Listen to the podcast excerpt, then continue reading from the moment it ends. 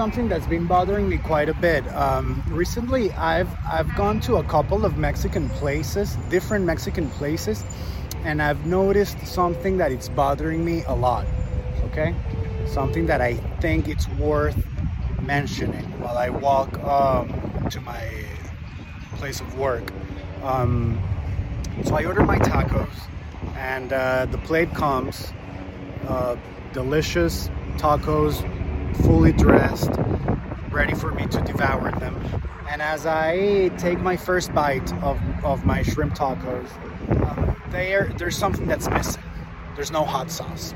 Okay, so I asked the waiter for a hot sauce, and then he goes like, "Sure," and then he brings me a little, you know, uh, ramekin of uh, hot sauce, and um, I of course go bananas on the taco, and then I order my check tacos are delicious. Then I order my check and then I see that I have a charge for $2 for the hot sauce that I ask for. And and I'm like are you serious right now? Like this is the point where we are here in New York. Does this happen anywhere else? Put in the comment your city and if it happens, okay? I'm getting charged for hot sauce? Like, what? Do you guys want all my money? Like, even my pennies? Is that what it is? I'm just a regular guy that wants tacos, spicy ones, and now you're charging me for it? Like, if liking spicy hot sauce is now uh, taxable, like, what? Like, excuse me? What is going on? What is going on? Can I take this hot sauce home now? Should I order it to go? Because you're, you're charging me, so that means it's. Am I buying it? What the fuck is going on? Since when?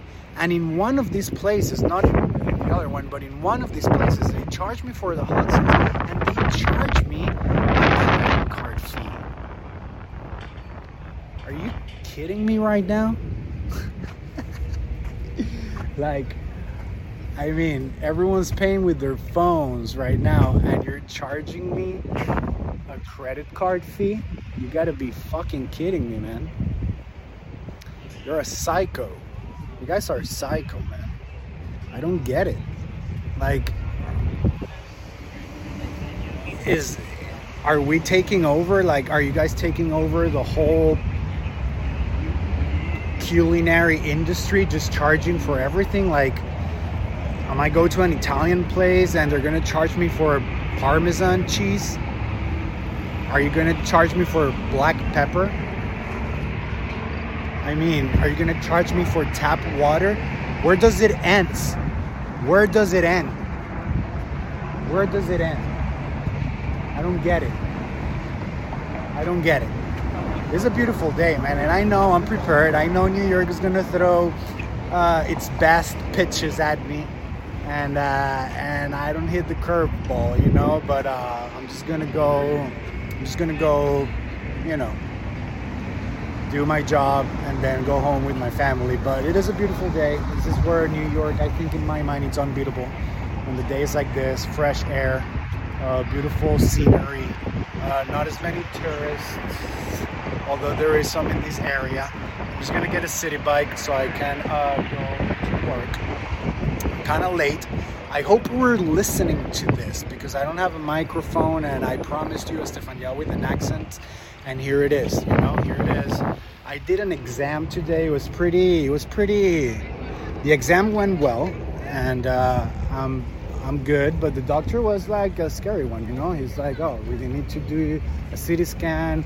Um, we need to do a bunch of shit to your body um, need to draw blood, blah blah. And then he called me two hours later, like, "Hey, everything's good." And I'm like, "Oh, cool, yeah." And here's the bill, 200 bucks. I'm like, "What the fuck is going on?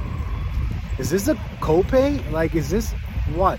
And he's like, "No, your your your insurance covered 80%, and uh, and you pay 20%." And I'm like, "Dude, I didn't ask for this."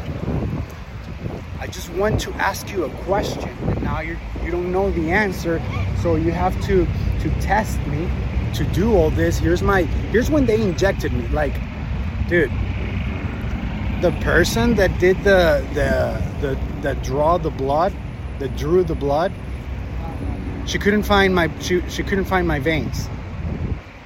And I'm like, you know, I guess you've never seen Trainspotting before, but uh, I would recommend you to watch it. Okay?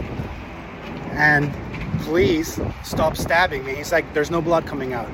And I'm like, what does that mean? And she's like, I don't know your body. And I'm like, well, uh, does that mean that I have no blood?